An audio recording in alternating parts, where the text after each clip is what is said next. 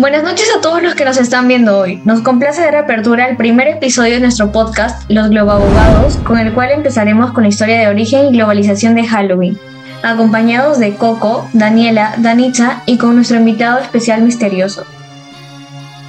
Hola, ¿cómo están chicos? Bueno, tenemos un invitado muy especial hoy, como nos dijo Claudia, y nos va a platicar sobre uno de los días más festivos y oscuros del año. Coco, me han pasado el dato de que tú lo conoces muy bien, así que yo creo que lo debes presentar tú. Eh, es así, Dani. Eh, es un querido amigo mío, es una persona muy preparada sobre este tema. Y el nombre de nuestro invitado es Rommel. Eh, hola Rommel, ¿cómo estás? Preséntate. Hola, ¿qué tal Coco? ¿Cómo estás? Este, un gusto estar con ustedes también, ¿no? Para poder platicar un poco sobre este evento de Halloween y cómo hoy en día nos mantiene más interconectados ante esta festividad que se celebra y es reconocida mundialmente. Para ello, explicaremos pues y relacionaremos con autores como Friedman, Zenel, Cassels y entre otros, ¿no? Eh, de hecho, Rommel, eh, la gente, el público que nos está viendo ahorita, pueden obtener mucha más información en nuestra página web acá en la descripción. Por favor, vayan a verla, es muy buena. Ya, pero a lo que vamos, Rommel, eh, cuéntanos, ¿cómo es que se originó esta celebración, que es de las más importantes y de las más esperadas cada año por todo el mundo? Sí, claro, Coco. Mira, es una tradición que se origina en Irlanda, ¿no? El cual se interpreta en nuestro idioma como vísperas de todos los santos, este término. Ahora, sus raíces están vinculadas como la memoración del Celta Samhain y de la festividad cristiana del Día de Todos los Santos.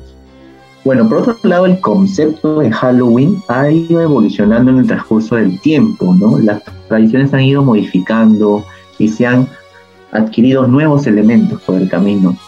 Con esto, pues, eh, se piensa ¿no? que Halloween manifestamos nuestros conceptos básicos de esta festividad y de símbolos y personajes de terror, pero sin embargo en la actualidad es mucho más que eso ahora.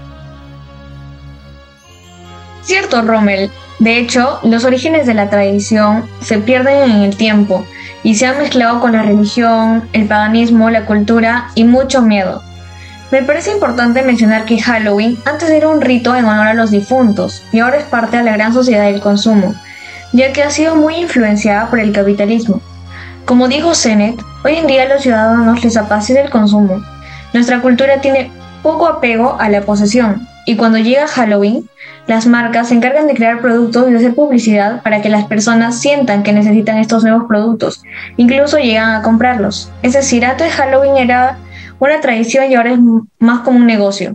Y esto avanza cada vez más, ya que a las nuevas generaciones les gusta más el cambio y las innovaciones. Y como es una festividad que solo dura un día, los productos que salen al mercado no necesitan tener una duración de vida tan larga. Son desechados rápidamente y esto pasa cada 31 de octubre. Bueno, sí, es cierto, Claudia. Con respecto al consumismo ¿no? y su presencia en este fenómeno social, es lo que atrae al público consumidor, mm, son su propia movilidad e imaginación en esta festividad, el cual el gusto por el consumo adopta el compromiso activo y estimulación mediante la potenciación, según lo que plantea Zenet, ¿no? Ahora, hoy en día se venden historias, ya no en sí un producto o un servicio, ¿no? Las nuevas tendencias de publicidad y ventas lo conocen muy bien el consumidor ya no tiene un rol pasivo en la actualidad. Exacto, estoy de acuerdo contigo, Rommel. Es muy interesante todo lo que nos estás contando. Justamente estuve leyendo hace unos días a Manuel Castells y en un artículo llamado La Dimensión Cultural de Internet, él nos dice que eso se trata de una sociedad que ha sido alterada eh, de generación en generación por la revolución tecnológica, justamente. Sin embargo, eh, sabemos que las tecnologías se desarrollan en relación a los contextos sociales y ustedes chicos creen que, digamos, eh, el contexto del mundo ha influido en el transcurso de la evolución de Halloween? Bueno, en mi caso, sí, Daniela, por supuesto. La globalización genera transformaciones profundas en las sociedades. Al ser un fenómeno social mundial, cada cultura comparte sus actividades en estos días festivos, ¿no? Todos tienen la misma finalidad, el mismo propósito de celebración, pero cada uno de estos se determina dependiendo del país. La tecnología juega una parte importante porque ayuda al individuo a conocer o interpretar de qué manera se celebra el Halloween en diferentes puntos. La revolución de la tecnología promueve cambios y nuevas prácticas en nuestra sociedad. De hecho, Rome, lo que dices es muy cierto y para poder reforzar tu idea y responder un poco a la pregunta que nos hizo Dani, me gustaría hablar del autor eh, del libro eh, Gracias por llegar tarde, Friedman, el cual nos da la idea de la supernova. Y esto se conecta directamente con la tecnología mencionada, ya que la supernova es lo que nosotros conocemos como la nube en el Internet, la cual literalmente nos conecta eh, por todo el mundo mandando y almacenando información. Eso lo podemos ver en, YouTube, literalmente. Nosotros buscamos historias de Halloween o historia del origen de Halloween y nos salen miles de videos. Y eso no solo lo vemos en el Internet, sino también en todo medio de comunicación, eh, tomando de ejemplo otra vez a, a la televisión, el cual tenemos los especiales de Halloween, como, no sé, eh, la saga de Chucky o el fantástico mundo de Jack. Y también en algunas páginas web como Facebook y Twitch que eh, cambian su cambian su cara, su cara de, de presentación con alguna temática de Halloween. Y esto para mí es una forma de globalización masiva, eh, diría yo. Bueno, como en el caso que se plantea sobre la globalización, como menciona Gemma Watt, dice que en el mundo de hoy al momento de cruzar las fronteras es necesario tener en consideración o tomar en cuenta las diferencias culturales, administrativas, económicas, etc.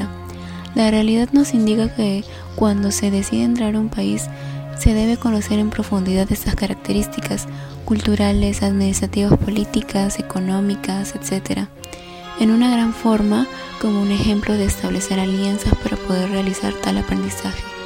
De manera económica es la festividad del Halloween, puesto que solo en Estados Unidos se genera ingresos de alrededor de 8 a 10 mil millones de dólares por todo el país.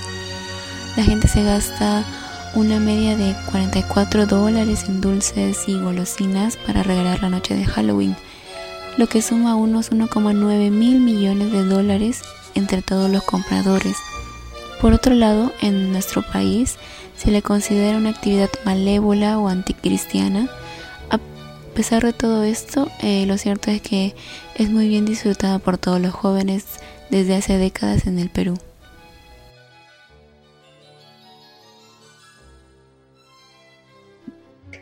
Bueno, en conclusión hemos visto que Halloween ha pasado por diversas transformaciones para, para llegar justamente a lo que hoy conocemos como Halloween. Eh, de ser una festividad pagana de Reino Unido a ser una festividad no religiosa estadounidense. Y bueno, sabemos que son diversas las tradiciones que se han adoptado a los cambios eh, de la festividad. Y bueno, todo esto se puede analizar desde los diferentes puntos que ya, lo, que ya hemos abordado eh, con los autores. Y bueno, no me quiero despedir sin agradecer a Romer por haber estado aquí y habernos acompañado en este episodio del podcast. Muchas gracias y, y hasta luego. Sí, claro, muchas gracias por la invitación a ustedes y bueno, nos veremos en otra oportunidad. Gracias. Bueno chicos, recuerden que pueden encontrar esta información, historias, eh, recomendaciones de películas, artículos y muchas cosas más en nuestra página oficial. Además se pueden suscribir y mandarnos sus comentarios sobre nuestro podcast. Espero que hayan disfrutado escucharnos. Hasta otra oportunidad.